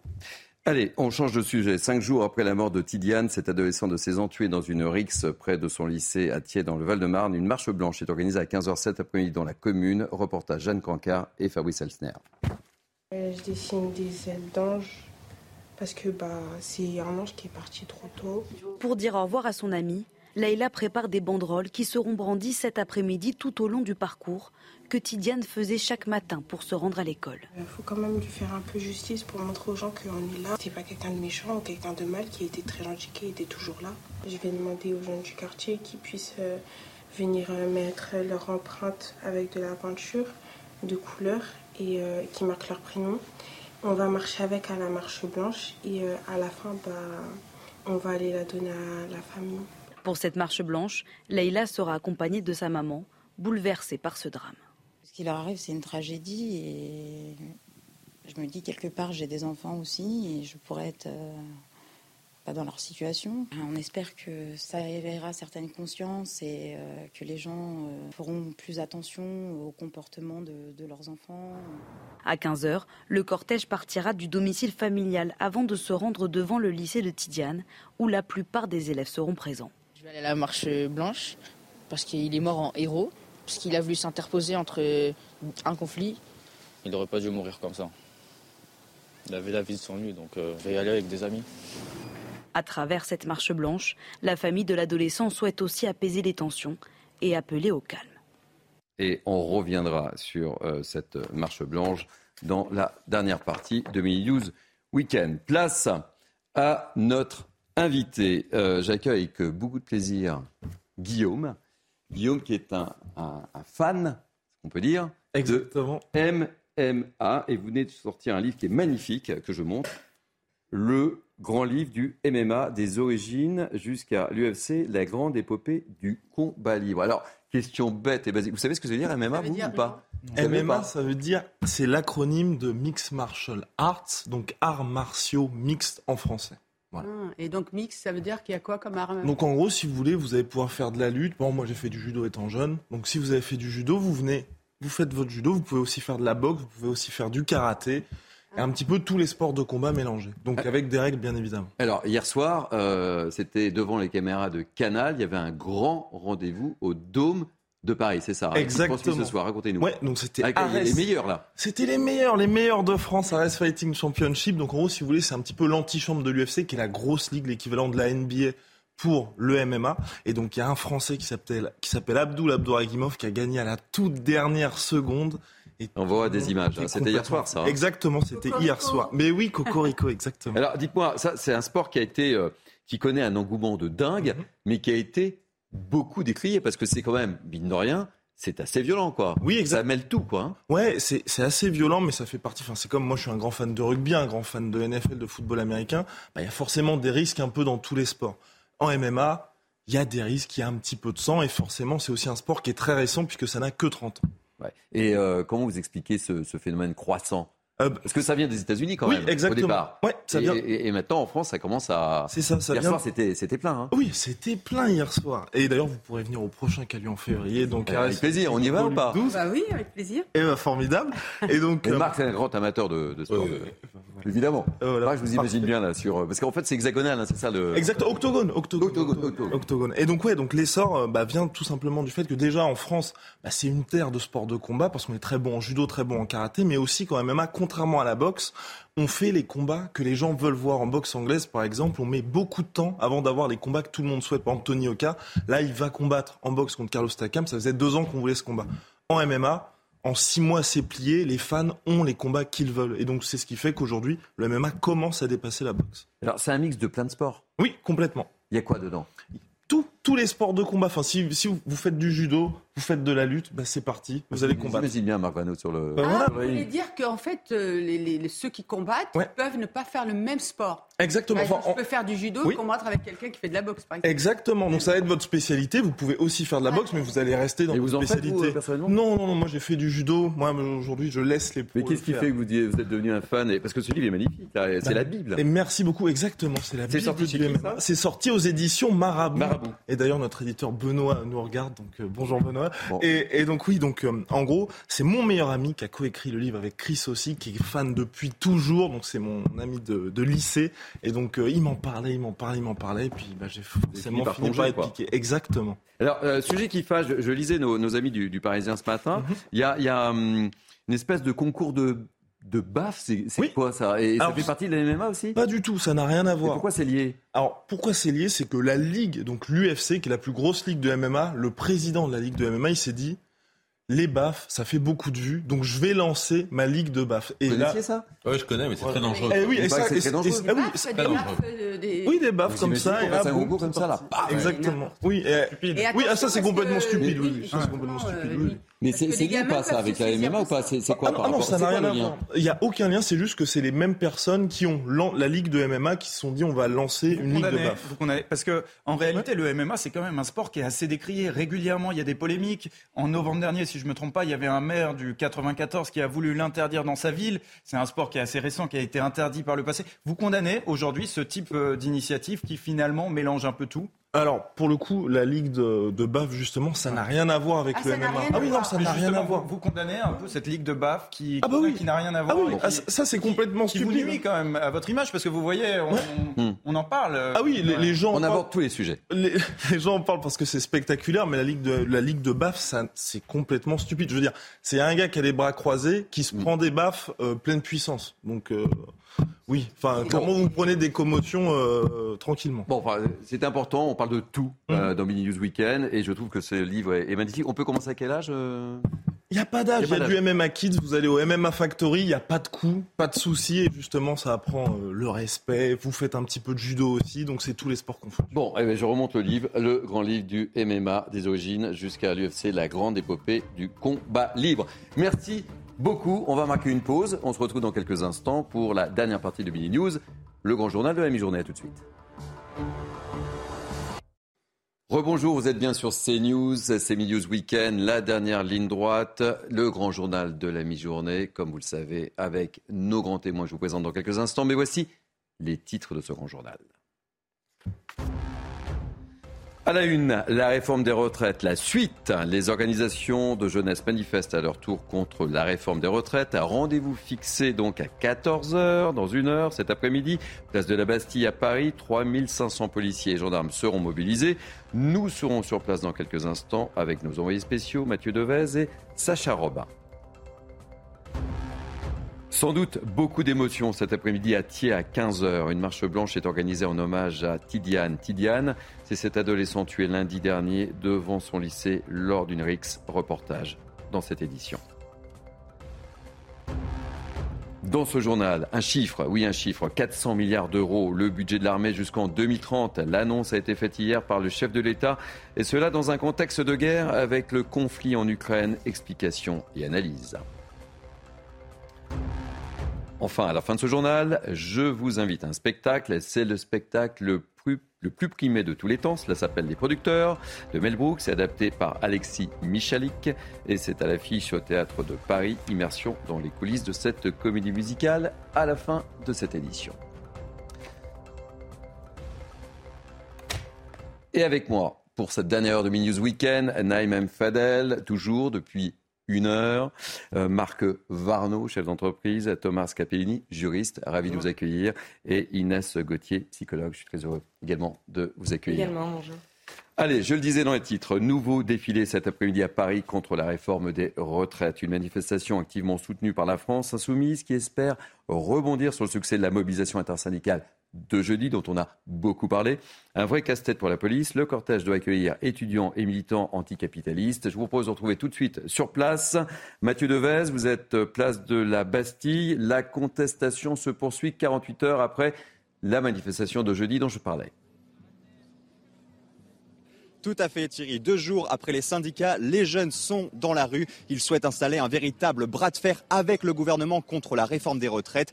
Des jeunes, vous allez le voir, motivés. C'est notamment le cas d'Étienne. Bonjour Étienne. Est-ce que vous pouvez vous présenter tout simplement brièvement eh ben Moi c'est Étienne, j'ai 23 ans, je suis étudiant en histoire à Caen et je viens ici bah, à Paris pour euh, apporter mon soutien à tout ce mouvement.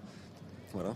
Et pourquoi c'est important pour vous Pourquoi c'est si important d'être mobilisé aujourd'hui Parce que c'est notre avenir, parce qu'on euh, a envie de, montrer qu'on est là, qu'on est contre cette réforme, que c'est un mouvement euh, d'ampleur euh, intergénérationnel qui concerne tous les territoires. Il y a des bus qui sont venus partout de France.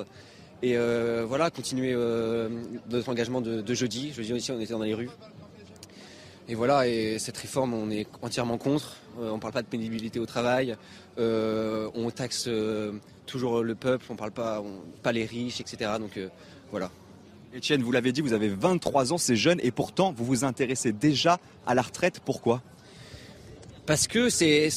Alors la retraite, ça paraît loin, mais c'est aussi euh, les droits qu'on a. On n'a pas envie de mettre une croix sur les droits, on n'a pas envie de les faire reculer. Donc c'est surtout pour ça, même si la retraite, euh, moi je sais pas encore, je sais pas encore ce que je vais faire dans la vie, je sais pas.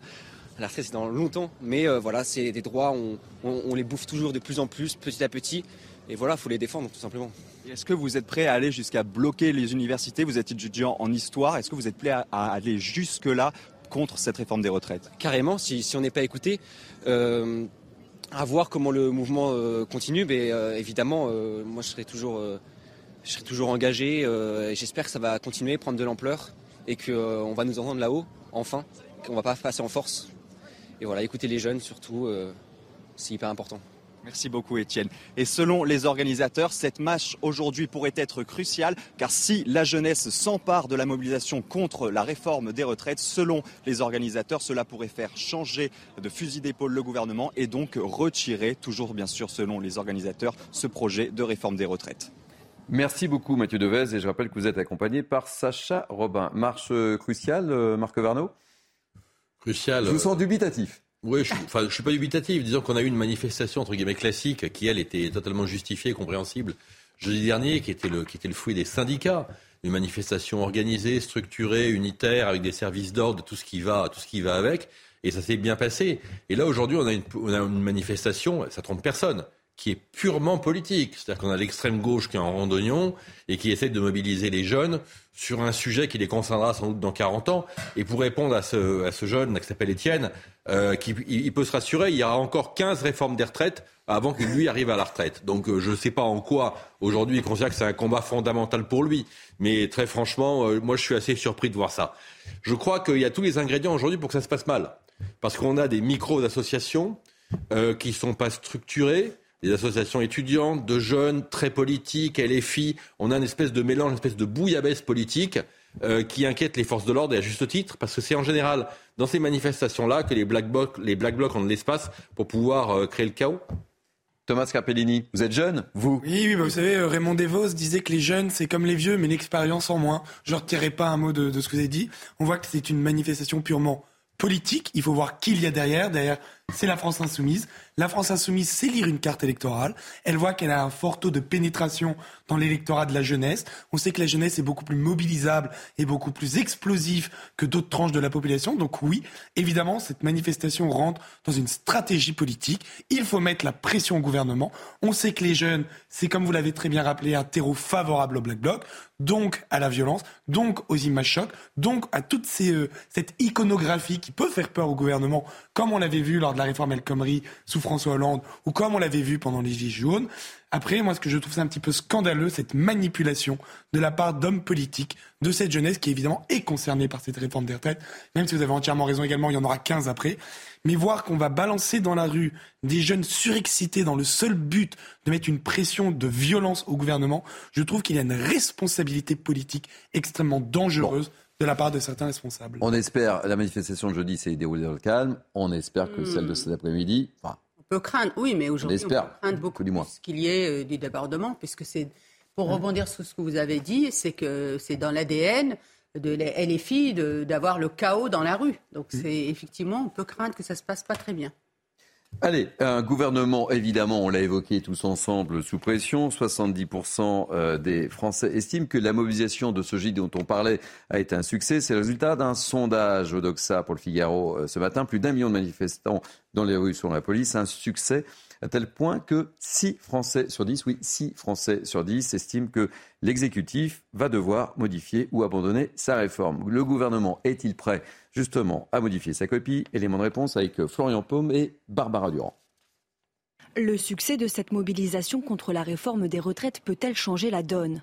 Si 74% des Français pensent que le mouvement de grève va se prolonger, 47% d'entre eux pensent que la démonstration de force pourrait contraindre le gouvernement à revoir sa copie. 41% des sondés estiment que l'exécutif restera droit dans ses bottes.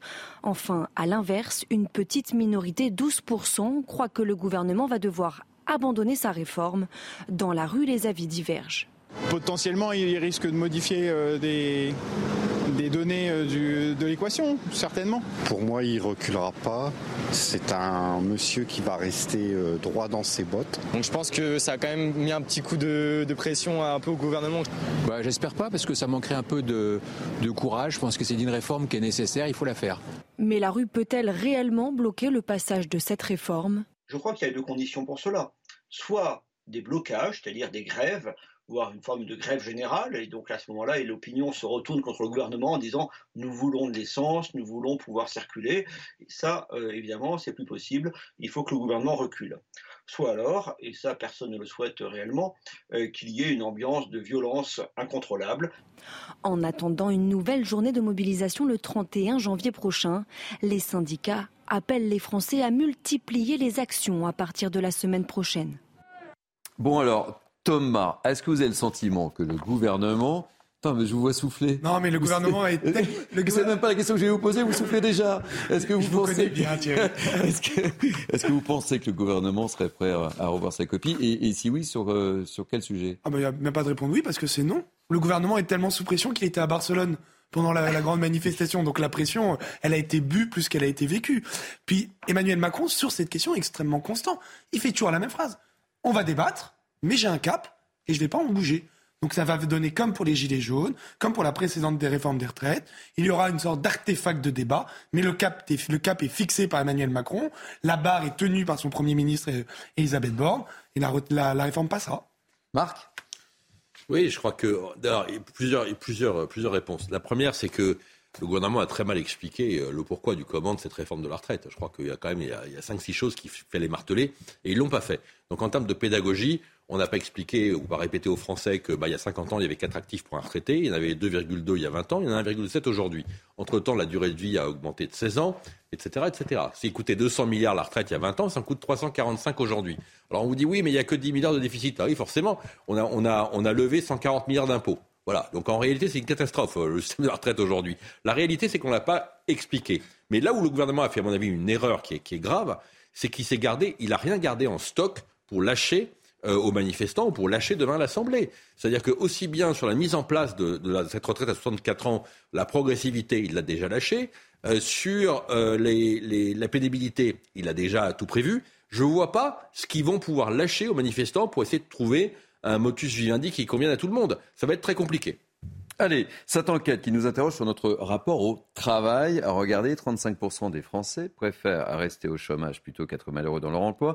Et ça, c'est le résultat euh, du baromètre Work Monitor. Euh, autre chiffre hein, important, 57% euh, des Français interrogés n'hésiteraient pas à refuser un emploi ne permettant pas un équilibre entre vie personnelle et professionnelle. Et puis, dernier chiffre, et je vous ferai réagir, Naïm Fadel, 75% estiment que la flexibilité du lieu de travail est essentielle. Qu'en pensez-vous Vous, on vous a posé la question, et je vous pose la question juste après Naïma. Vous êtes prête?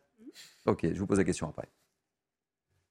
Ça m'est arrivé de voir des gens qui étaient, euh, qui étaient un peu fiers de dire, moi je rien, si vous me permettez l'expression. Je pense qu'il y a des gens qui, sont un peu moins concernés par le travail, mais euh, une perte de la valeur travail, je ne trouve pas, non.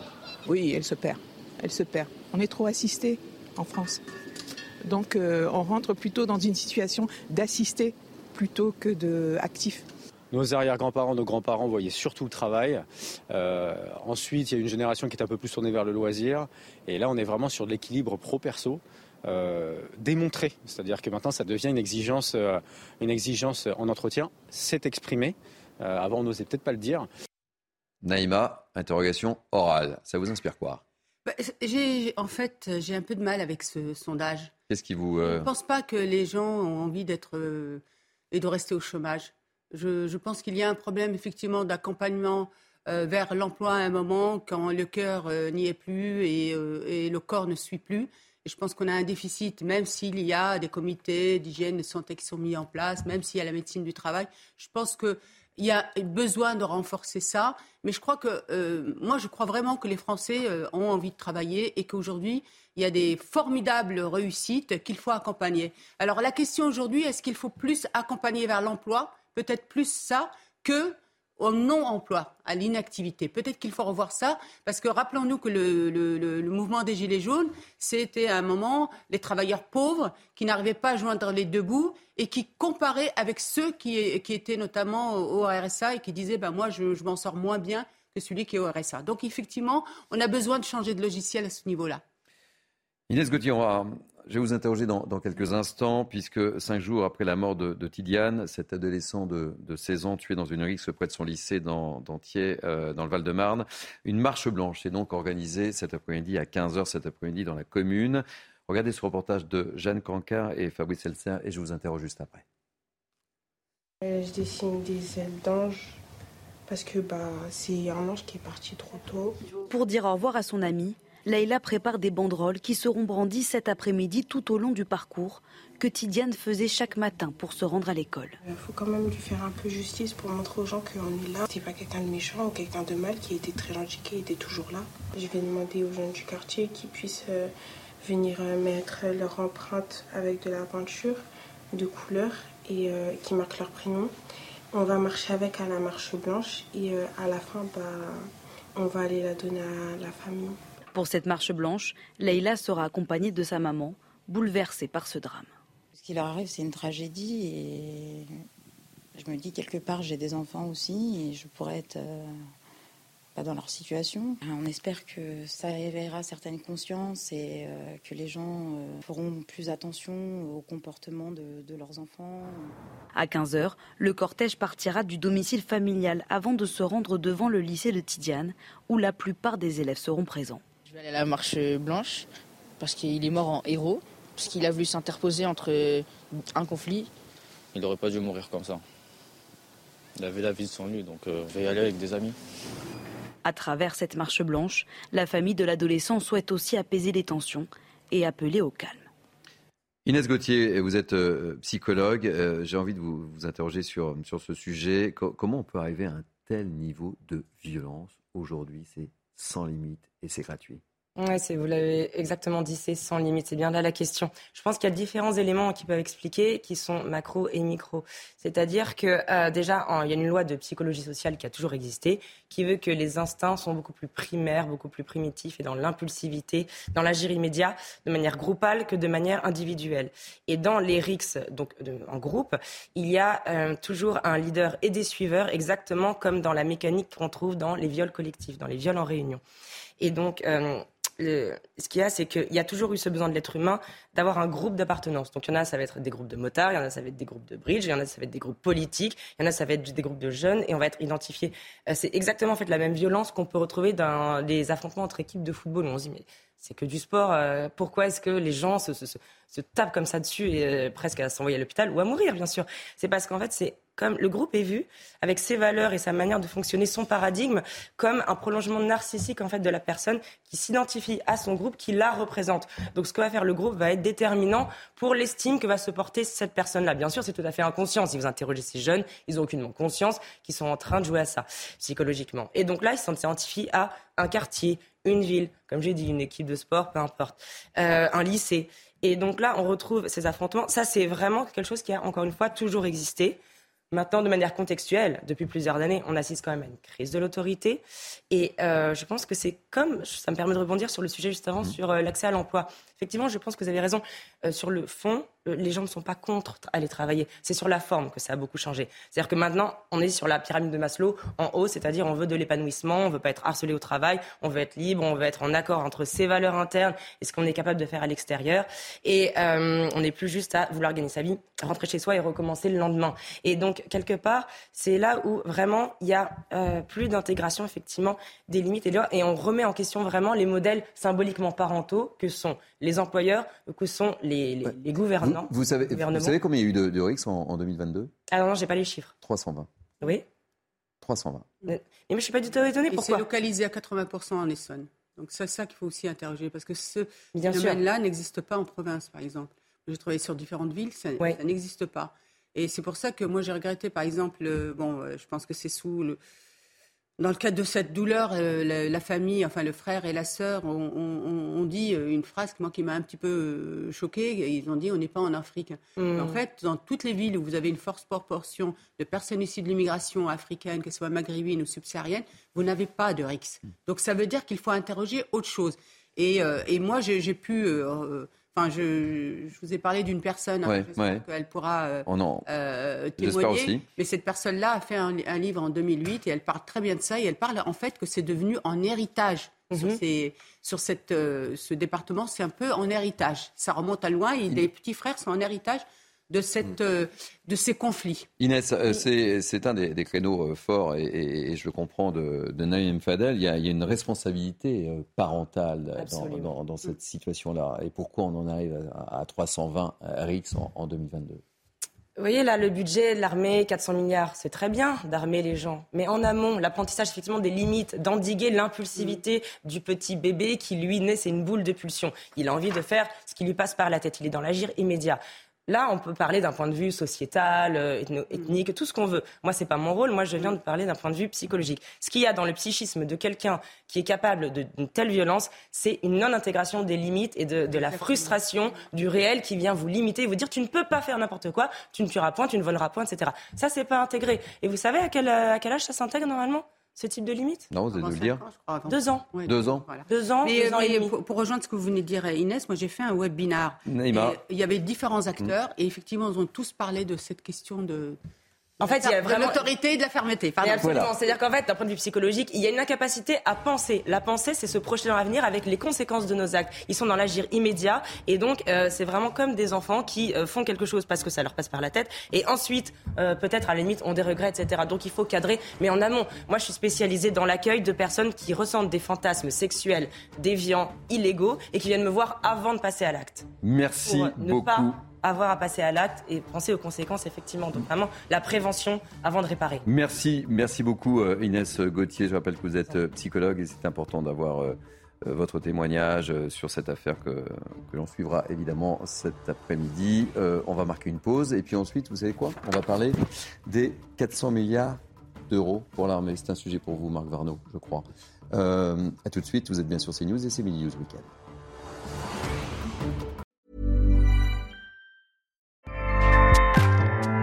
ACAST powers the world's best podcasts. Here's a show that we recommend.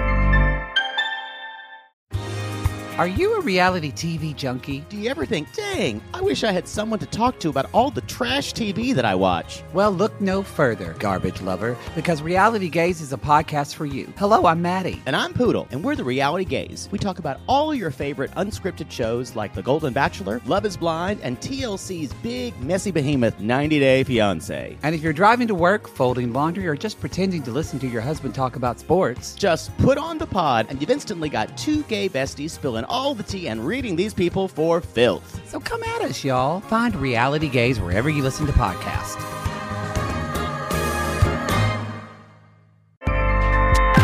ACAST helps creators launch, grow, and monetize their podcasts everywhere. ACAST.com.